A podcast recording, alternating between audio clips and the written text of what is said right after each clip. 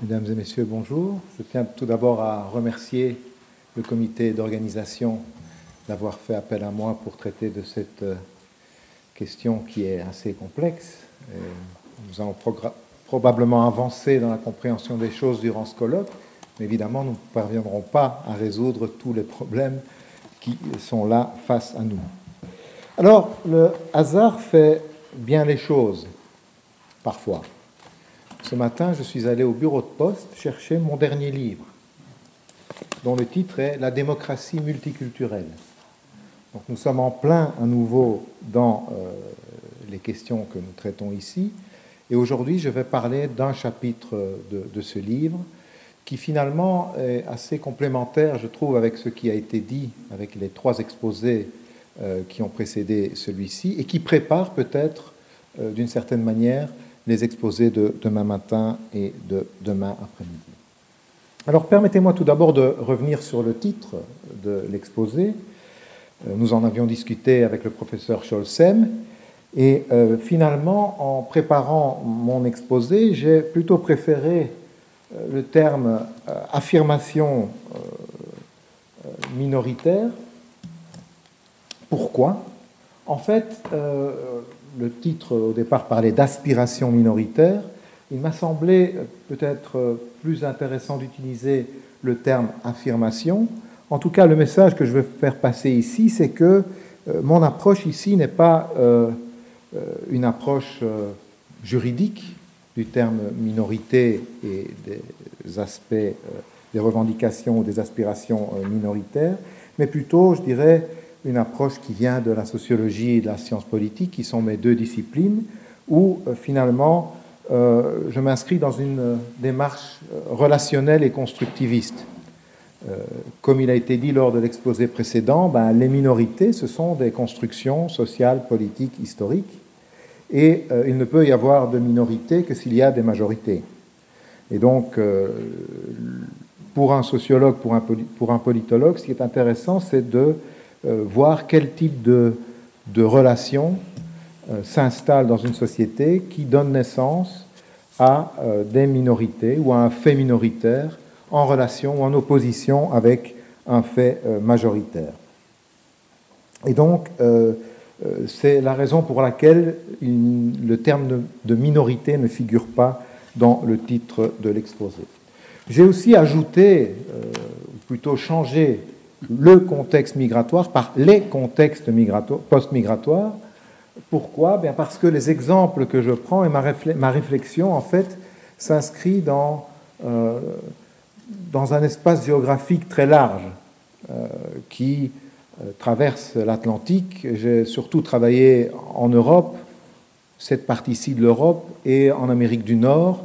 Et évidemment, ma réflexion s'inspire de ce travail dans ces deux sociétés et d'ailleurs, euh, je fais partie de ceux qui essayent de, promouvoir les échanges transatlantiques, notamment dans le domaine euh, des migrations, des questions minoritaires, des relations ethniques et raciales.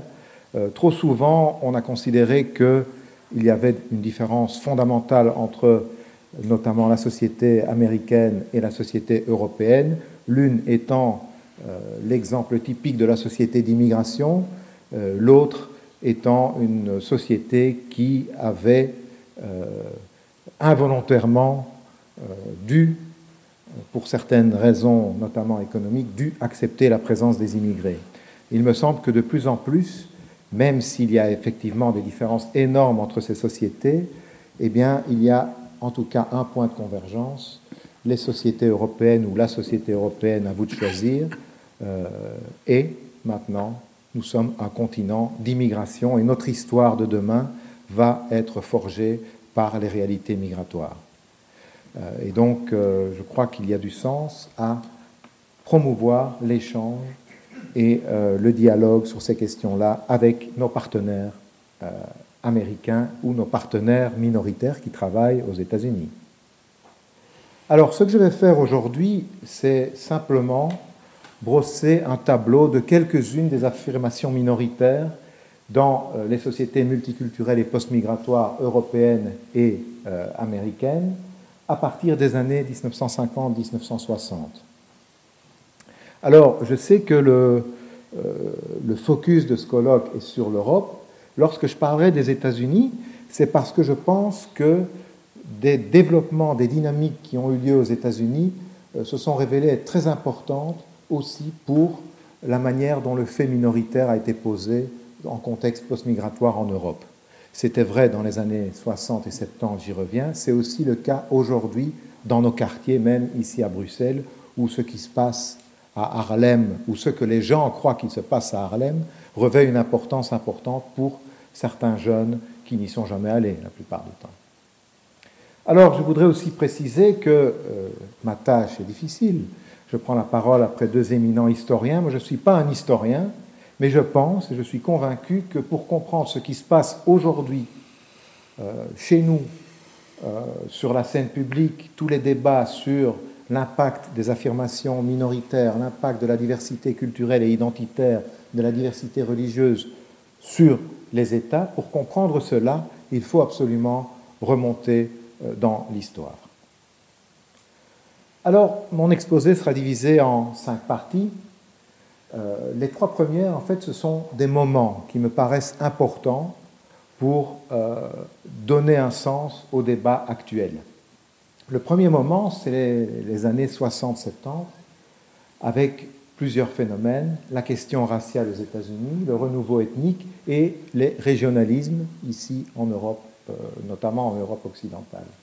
Les années 1980-1990, avec l'émergence de l'immigration sur la scène publique et la formation réellement de minorités issues d'immigration en Europe, euh, à laquelle euh, correspondent d'autres affirmations ultranationalistes, voire extrémistes, dans les systèmes politiques de différents pays d'Europe occidentale. Alors la dernière décennie est une décennie où un cocktail assez explosif s'est mis en place, avec un focus important sur l'islam et les musulmans, l'émergence de la question sécuritaire et aussi un débat très ambigu qui manipule des termes comme diversité, interculturalité et de plus en plus assimilationnisme ou néo-assimilationnisme. Et donc, euh, dernière étape vers la conclusion, euh, j'essaierai de réfléchir un peu sur ce qu'est aujourd'hui la diversité, la diversification de nos sociétés européennes avant une très brève euh, conclusion. Alors, lorsqu'on examine les années 1960 et 70, c'est une période très importante dans, dans ma réflexion, puisque lorsque je commençais ma thèse de doctorat il y a bien longtemps, euh, j'ai commencé par euh, approfondir cette période-là, qui j'avais cette intuition qu'il fallait aller là pour trouver pas mal de réponses aux questions que je me posais à l'époque. Et donc je me suis intéressé à cette période et euh, notamment à cette période d'expansion, en tout cas à l'échelle des États-Unis, du mouvement pour les droits civiques.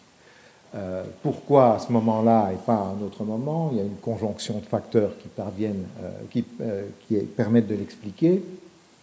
En tout cas, il est clair que, a posteriori, on peut dire que le paradoxe américain ne pouvait plus durer le paradoxe américain qui concerne finalement le décalage entre l'idéal et pas l'idéal d'égalité et la pratique quotidienne de la discrimination raciale dans la vie sociale américaine.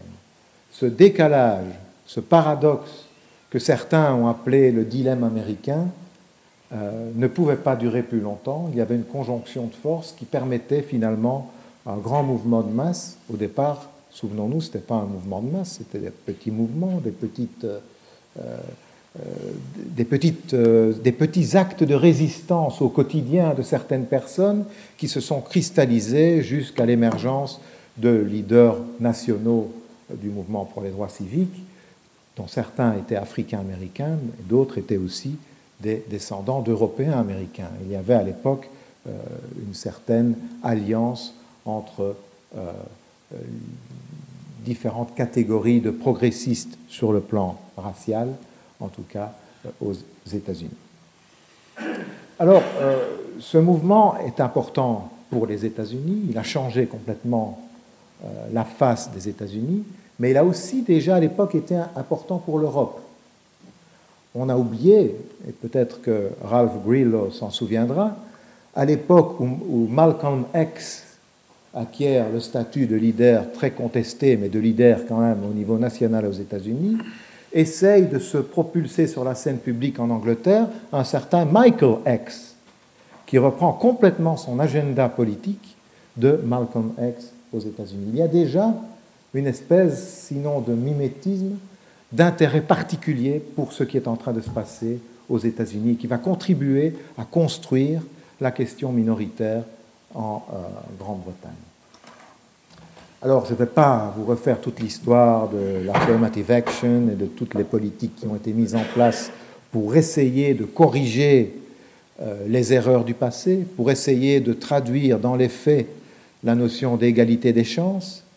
Euh, je voudrais en tout cas ajouter que dans la foulée de ce mouvement pour le, droit civique, euh, d'autres minorités vont emboîter le pas et vont essayer de s'affirmer sur la scène publique aux États-Unis. C'est le cas des Native Americans, les descendants de ce qu'on a toujours appelé improprement euh, les Indiens. Les Indiens n'existent que dans les westerns, ils n'existent pas dans la société américaine. Si, maintenant, il y a des Indiens, des immigrés indiens qui viennent d'Inde quelque chose de complètement différent, et aussi déjà à l'époque l'émergence de ce qui sera appelé plus tard la minorité hispanique, avec dans les années 70 un mouvement chicano extrêmement important, notamment dans les régions des États-Unis euh, qui avaient appartenu auparavant au pays du Sud, aux voisins du Sud, le Mexique. Cette période est aussi extrêmement intéressante parce qu'elle va voir l'affirmation sur la scène publique euh, euh, aux États-Unis de ce que certains ont appelé le renouveau ethnique, qui concernait en fait des descendants des immigrés européens aux États-Unis. Alors, cette affirmation qui pouvait paraître un peu folklorique, avec les badges que tout le monde portait, euh, Thanks God I'm Polish, ou Kiss Me, I'm Italian, euh, ce genre de choses, qui était très à la mode à l'époque. En fait, euh, pourquoi est-ce que c'est intéressant? Euh, Il y a là une affirmation identitaire de populations qui se présentent comme des minorités dans la société américaine alors qu'elles sont totalement assimilées dans le mainstream de la société américaine. Ils sont devenus invisibles culturellement dans la société américaine dont ils ont adopté la culture, entre guillemets, dominante, ces mêmes personnes vont, à cette époque-là, affirmer leur spécificité, leur différence euh, dans euh, la vie publique américaine. C'est très intéressant. Évidemment, euh, ça perturbe un peu les observateurs de l'époque, mais derrière, il y a une question d'accès aux ressources, il y a une question de pouvoir. Euh, qui se joue et qui est parfois extrêmement importante au niveau local, notamment dans, certaines villes. Alors, euh, à nouveau, il me semble qu'il faut garder cela à l'esprit pour comprendre certaines affirmations identitaires dans l'Europe d'aujourd'hui, ou dans certains cas aussi, ces affirmations identitaires sont le fruit de personnes qui sont, je dirais, partie prenante dans la culture dominante de notre société il y a une espèce d'affirmation parfois d'une ethnicité dite symbolique, euh, où certains peut-être stratégiquement se disent qu'il est peut-être assez utile de se profiler comme une minorité afin d'avoir accès à certaines ressources, afin de construire une certaine base, notamment pour un pouvoir politique. À la même époque euh, se développent ou se redéveloppent les régionalismes en Europe. Euh, les Bretons, les Occitans, on peut en, parler, on peut parler de plusieurs de, ces mouvements qui à nouveau affirment une spécificité et qui viennent, comme les autres mouvements, finalement interroger nos sociétés. Nos sociétés qui, pour une large part, pensaient ou semblaient penser que la question de l'unité nationale, culturelle, identitaire avait été résolue. Finalement, que le processus de nation building euh, comme disait euh, M. Scholzem, avait abouti à un terme. Eh bien non. À partir de ce moment-là, on se rend compte que déjà, les choses ne se passent peut-être pas aussi bien que certains ont bien voulu le dire. Certes, il y a une assimilation, mais il y a aussi des gens qui ne s'assimilent à rien. Certes, il y a une intégration, mais d'autres préfèrent parfois se tenir un peu à l'écart de la société ou sont contraints de se tenir à l'écart de la société par le fonctionnement des institutions. La décennie euh, suivante est tout aussi intéressante. Et on va voir d'abord que les effets que l'on va voir dans cette période-là trouvent leur origine dans la période précédente, et en particulier dans les suites directes du premier choc pétrolier de 1973-74. À l'époque, j'avais 13 ans et je me souviens très bien d'une chose, c'est qu'on pouvait jouer sur l'autoroute au football. En tant que gamin, c'était extraordinaire. Un peu plus tard, je me suis rendu compte qu'il y avait peut-être des problèmes un peu plus importants qui expliquaient cette liberté des enfants de jouer partout. Qu'est-ce qu'on se rend compte? De quoi se rend-on compte à partir de ce moment-là? On va se rendre compte progressivement que l'immigration n'est pas du tout conjoncturelle, comme on le pensait jusqu'alors, mais que l'immigration est structurelle dans les sociétés européennes. On se rend compte que la majorité des immigrés ne vont pas rentrer chez eux. Déjà à l'époque, on met en place des politiques d'aide au retour. Déjà à l'époque, les politiques d'aide au retour sont un échec. Ne profitent des aides au retour que les personnes qui avaient de toute façon l'intention de repartir. On se rend compte à l'époque que non seulement les immigrés vont s'installer, mais que les immigrés se sont déjà installés et que nous sommes déjà à la deuxième génération des immigrés. La société se rend compte de tout cela, les immigrés eux-mêmes se rendent compte, se rendent compte de tout cela. La fin du mythe du retour est en vue. Le rêve de tout immigré de passer quelques années à l'étranger, de rassembler un petit pactole et puis de retourner au pays, ce rêve, pour la majorité d'entre eux, est devenu un mythe. Et on s'en rend compte. On se rend compte dans les communautés immigrées que le futur est ici, que ce soit en Belgique, en France ou en Allemagne, même en Allemagne, qui n'est pourtant pas, dans le discours public à l'époque, un pays d'immigration. Qu'est-ce que euh, cela euh, entraîne comme enjeu? Au niveau de la société, il faut passer de la question de la gestion d'une main-d'œuvre étrangère temporaire à la gestion d'une installation définitive. Et donc, euh, il faut regagner un, temps qu'on avait perdu dans cette réflexion. Quelle place va-t-on imaginer pour les immigrés et leurs descendants dans la société Leurs descendants qui, pour la plupart, n'ont jamais connu le pays d'origine de leurs parents. Va-t-on les intégrer Va-t-on les assimiler Va-t-on les incorporer va-t-on, Que va-t-on faire avec euh, ces gens dont on se rend compte qu'ils font souche dans la société ici? L'enjeu pour les immigrés et les minorités immigrées qui se forment est aussi de passer d'une condition d'acceptation de l'invisibilité sociale et culturelle par des invités temporaires. L'idée était nous sommes dans, dans, les pays européens pour quelques années, nous sommes des invités, nous sommes là pour travailler, travaillons et euh, le reste reste dans la sphère du privé. Lorsqu'on se rend compte que le futur n'est pas là-bas mais que le futur est ici, que l'ancrage se fait, on ne va plus se satisfaire de cette invisibilité sociale et culturelle, on va peu à peu revendiquer une visibilité publique dans ce qui est devenu sa propre société.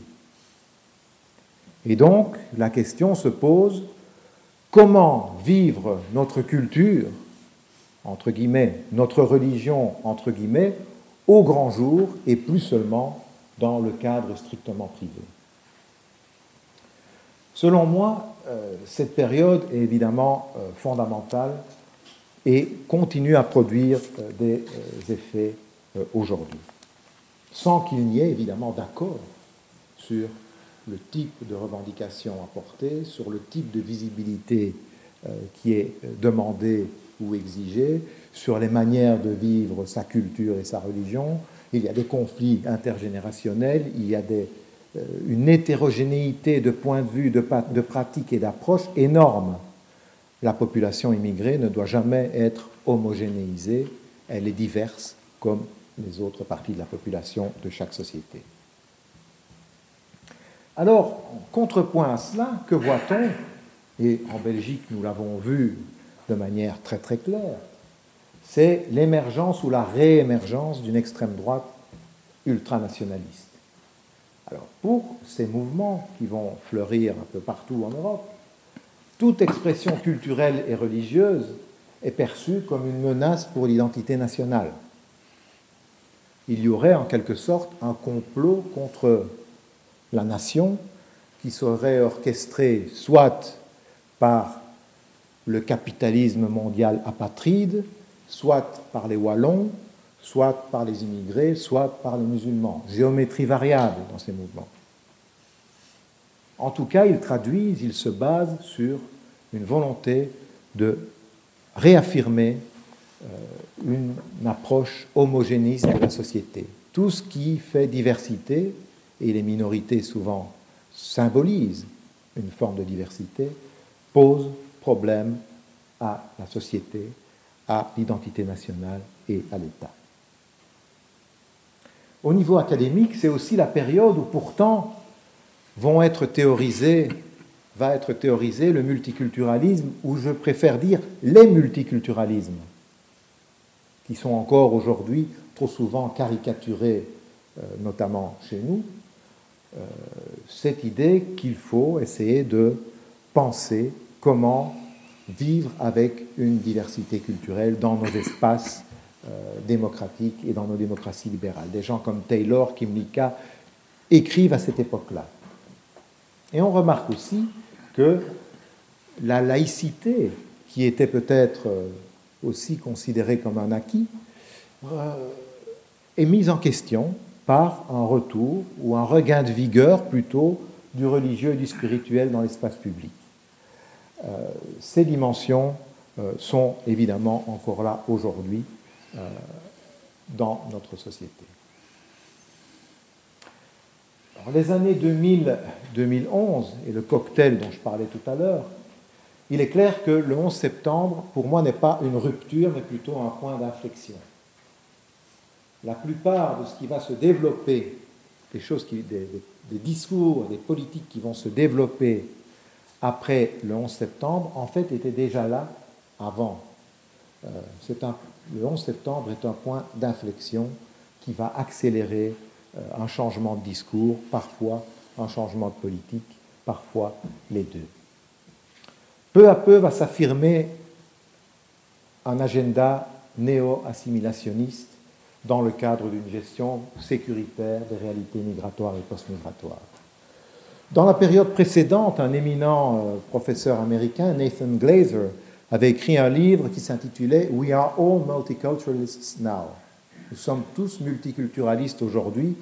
Euh, c'était une critique contre ce qu'il percevait être euh, une domination effroyable de la pensée multiculturaliste. Et bien peu à peu, dans la période actuelle, on voit plutôt que ce qui est en vogue, c'est l'opposé. Nous sommes tous anti-multiculturalistes maintenant. Peu importe euh, comment on définit le multiculturalisme, il est de bon ton d'être opposé au multiculturalisme. Il est aussi de bon ton de focaliser les débats sur l'islam et sur la présence des musulmans en Europe. D'ailleurs, dans de nombreux cas, lorsque les gens parlent interculturalité, parle euh, diversité culturelle, euh, c'est bien de cela qu'il parle, la place des musulmans et de l'islam dans une société avec des héritages chrétiens multiples.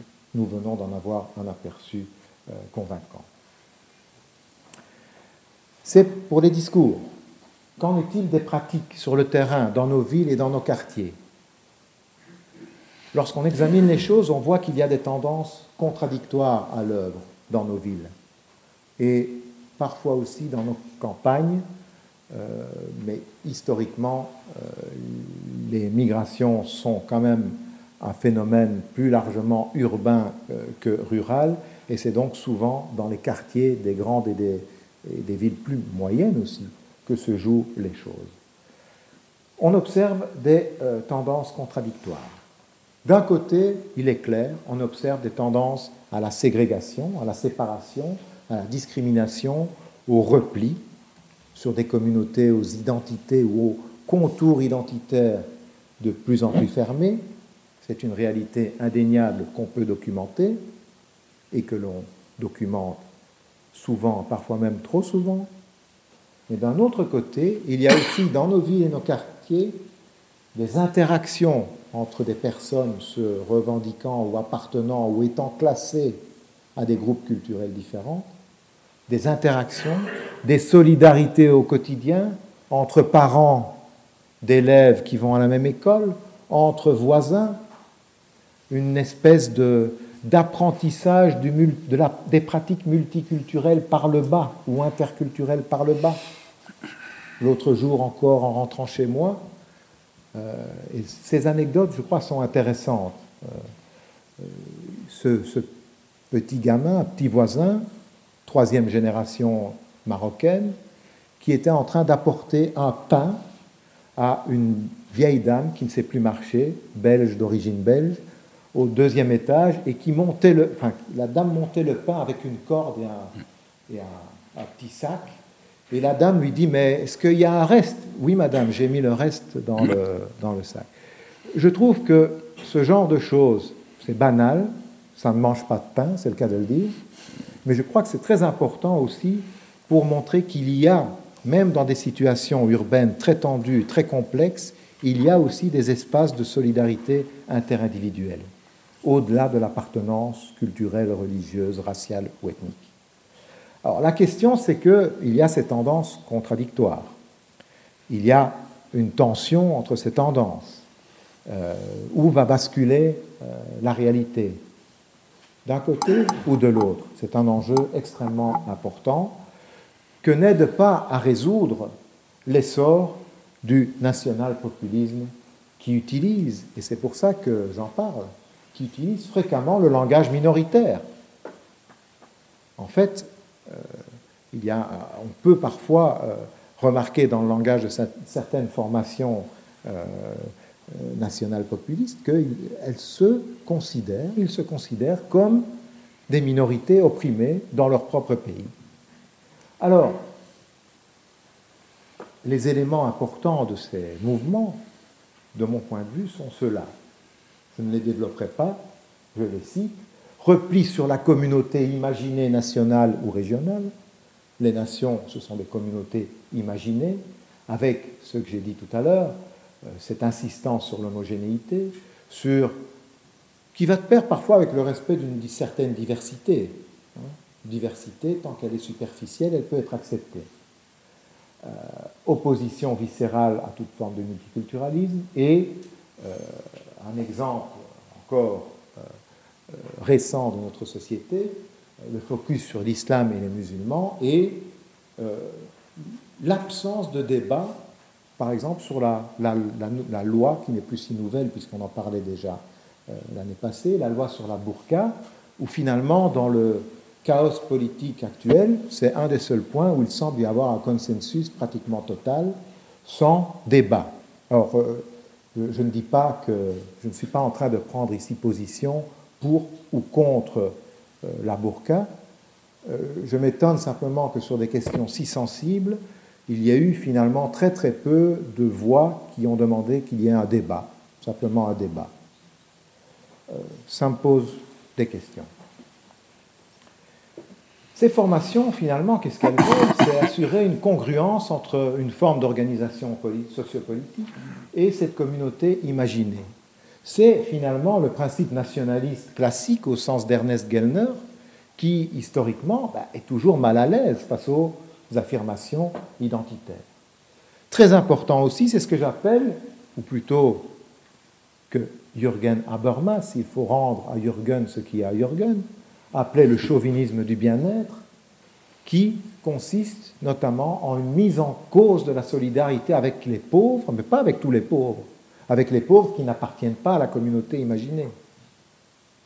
Ces propres pauvres, à la limite, on peut s'en occuper, mais les pauvres qui n'appartiennent pas au nous, ils doivent s'occuper d'eux-mêmes euh, seuls. On remarque aussi une ambiguïté importante à l'égard de l'immigration. Un discours anti-immigré coexiste avec une utilisation de la main-d'œuvre immigrée, notamment dans la domesticité. Des études ont montré, notamment dans le nord de l'Italie, que, euh, notamment dans le riche euh, nord-est euh, de l'Italie, on trouve des discours très virulents contre l'immigration qui émanent de personnes qui ont à la maison une nounou qui vient de Philippines ou d'Ukraine ou peu importe. Notre immigré est différent des immigrés des autres, qui a conduit d'ailleurs à des initiatives législatives en Italie pour donner un statut au personnel domestique euh, euh, du pays. Et cette utilisation de l'immigration, de la main-d'œuvre immigrée, euh, a lieu aussi dans les secteurs de l'économie qui ont besoin d'une main-d'œuvre sale, dangereuse, euh, d'une main-d'œuvre qui est prête à prendre des risques pour effectuer des jobs sales, dangereux et difficiles. Alors, ces mouvements euh, euh, politiques peuvent compter sur des leaders ultra-médiatiques. Et ce qui paraît être, intéressant, c'est que la politique se fait beaucoup plus qu'avant en dehors des arènes de la politique. C'est-à-dire qu'on peut construire une base électorale euh, traditionnellement, comme on le faisait avant, mais peut-être que c'est tout aussi intéressant de participer au talk show ou de devenir la personne la plus intelligente de telle ou telle région du pays, euh, de participer à toutes sortes de jeux, plutôt que d'avoir un discours construit et de présenter un programme de manière claire dans les assemblées élues. Et donc finalement, c'est à travers cette politique euh, du spectacle, un des messages qui est diffusé, c'est Je suis comme vous, mais en mieux. C'est un peu le message de Silvio Berlusconi. Je, viens de vous, je viens du peuple, mais je suis quand même un peu mieux que vous, puisque moi j'ai réussi et vous pas nécessairement, mais vous pouvez, si vous m'imitez, vous pouvez le faire. Alors, où en est-on aujourd'hui? L'historien américain euh, David Hollinger, en 1995, avait écrit un livre où il parlait de la diversification de la diversité américaine. Moi, je crois qu'on peut parler de la diversification de la diversité en Europe, ou comme mon collègue Steven Vertovec parle, lui, de la super diversité il est clair que, quels que soient les discours sur l'homogénéité, l'assimilation, l'intégration, l'absorption, tout ce que vous voulez, il est clair que nos sociétés sont de plus en plus diversifiées. Le mouvement de construction européenne va dans ce sens-là. Souvenez-vous que nous avons commencé à 6, maintenant nous sommes 27, je ne sais pas combien on sera demain ou après-demain. Les mobilisations subnationales, il manque à deux, euh, alimente cette diversité, ne touche pas que la Belgique, mais aussi euh, d'autres pays euh, d'Europe. Les migrations elles-mêmes se diversifient. la Belgique est passée en 40 ans ou en 50 ans d'une immigration dont l'image était celle de quelqu'un comme mon père, qui arrive avec sa valise pour travailler dans les charbonnages. Maintenant, l'immigration en Belgique, c'est beaucoup d'autres choses. C'est une population qui vient du monde entier, avec des niveaux d'éducation parfois beaucoup plus élevés que la population locale, qui euh, a des statuts extrêmement différents, de aucun statut du tout à une, acquisition de la nationalité belge en trois ou quatre ans. Donc nous sommes là dans des schémas très différents qui se renouvellent tous les jours, et cela concerne l'Union européenne dans son ensemble. La question Rome aussi euh, se pose à nouveau, et parfois elle s'enchevêtre avec la question de l'immigration. Euh, une partie des migrants qui arrivent, euh, par exemple, de l'ex-Yougoslavie, sont aussi des Roms. Alors, parfois, lorsque certaines décisions politiques sont prises, on veut prendre des décisions pour régler la question Rome en oubliant que ces Roms sont des citoyens de l'Union européenne donc qui jouissent en principe d'une liberté de circulation au sein de l'Union. Les débats au sein des communautés juives en Europe sont aussi extrêmement vivace et euh, contribue à alimenter cette diversité, sans oublier la diversité socio-économique et la diversité politique. Je crois qu'on a peut-être trop insisté sur le fait qu'il n'y avait plus de gauche, de droite, qu'il n'y avait plus euh, de différence entre les formations politiques. Il me semble quand même que lorsqu'on examine le panorama politique en Europe, il y a quand même des différences fondamentales, des manières de penser différentes, même si des ponts, parfois, sont jetés ou des tentatives de construire des synthèses sont formulées. Ce qui se passe pour l'instant en Grande-Bretagne me paraît extrêmement intéressant, avec la réponse du Labour à la Big Society. Et la réponse du Labour qui est en train de se formuler, c'est le mouvement du Blue Labour. Euh, recréer un socialisme sur la base des valeurs traditionnelles que sont la famille, la communauté et le travail. C'est intéressant comme tentative de synthèse. Ce qui a fait dire, évidemment, certains observateurs que le Blue Labour est plus blue que Labour. Alors, quelles sont les conséquences de cette difficile prise en compte de la superdiversité? Euh, Et ici, ce sont des scénarios qui, peut-être en partie, se déroulent sous nos yeux ou qui pourraient se renforcer à l'avenir. Le renforcement de la fragmentation sociale, économique et ethnique. J'en ai parlé tout à l'heure. Pour moi, c'est l'antithèse de la cohésion sociale. Deuxièmement, ben, des réflexes d'autodéfense des exclus de la communauté. Je parlais tout à l'heure de ségrégation. Il peut y avoir une autoségrégation qui résulte de ce qui est perçu comme une exclusion, comme une non-reconnaissance de certaines aspirations, notamment culturelles, euh, mais pas seulement culturelles. Troisièmement, il peut y avoir des effets d'entraînement et la naissance de nouveaux projets visant à construire de nouvelles communautés imaginées. Alors le cas italien, à nouveau, est extrêmement intéressant. Il s'avère que j'ai un projet de recherche dans la ville de Naples et je vois des collègues italiens dans la salle. Ils savent que Naples est une ville très particulière à bien des égards. on voit que de plus en plus, il y a des débats sur euh, la réponse sudiste à formuler à l'oppression ou à l'exclusion ou à tout ce qui est en train de se développer au nord, avec parfois des personnalités influentes qui essayent de théoriser euh, euh, une identité du Sud, parfois en puisant dans l'histoire du royaume des deux Siciles et des Bourbons, etc. Pas de manière très convaincante, mais ça existe quand même. Je crois que, à nouveau, minorité, majorité sont toujours dans un jeu où l'un peut entraîner l'autre dans une dynamique qui parfois est difficile à arrêter. Et donc, clairement, le risque, c'est d'ethniciser les conflits et de transformer les conflits, quels qu'ils soient, qu'ils soient économiques, qu'ils soient sociaux, euh, qu'ils soient euh, autres, de les transformer en des conflits ethniques, culturels, voire religieux. Alors, vous allez me dire, bon, tout ça n'est pas très optimiste, Peut-être, peut-être pas.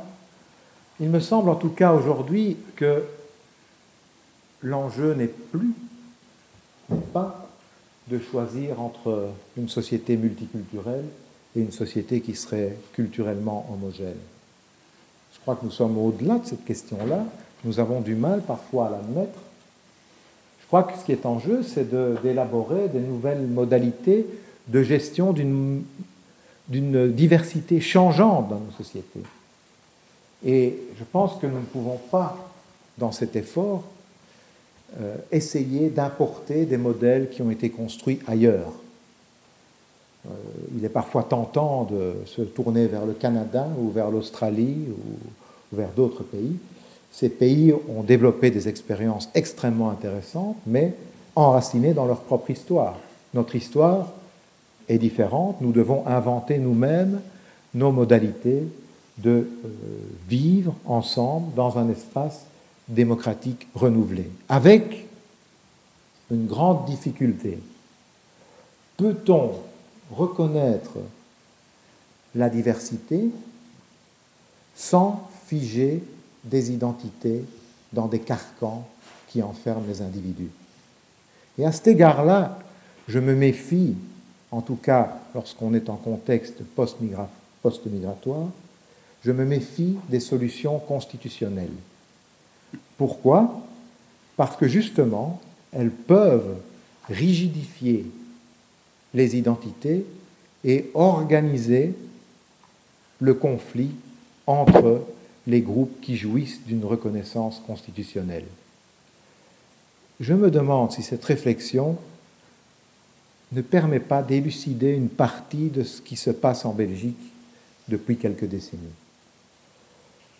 Donc je pense qu'il y a des moyens, il n'y a pas un moyen, il y a des instruments différents, dont certains d'ailleurs ne coûtent pas d'argent, je pourrais en parler euh, plus longuement, pour essayer de, de, faire penser, pencher la balance, la balance non pas du côté de la séparation et euh, des replis, mais plutôt du côté de la balance des interactions renouvelées dans un espace euh, démocratique. Et c'est pourquoi je pense qu'un colloque comme celui-ci est extrêmement important, puisqu'il permet de faire des ponts entre des disciplines, mais aussi entre des manières différentes d'aborder le fait minoritaire qui constitue notre présent, mais qui constituera aussi notre futur. Nous sommes obligés de trouver une solution. Je sais qu'on dit ça beaucoup en Belgique ces temps-ci, mais c'est vrai, nous sommes obligés d'inventer les solutions. Et je vous remercie pour votre attention.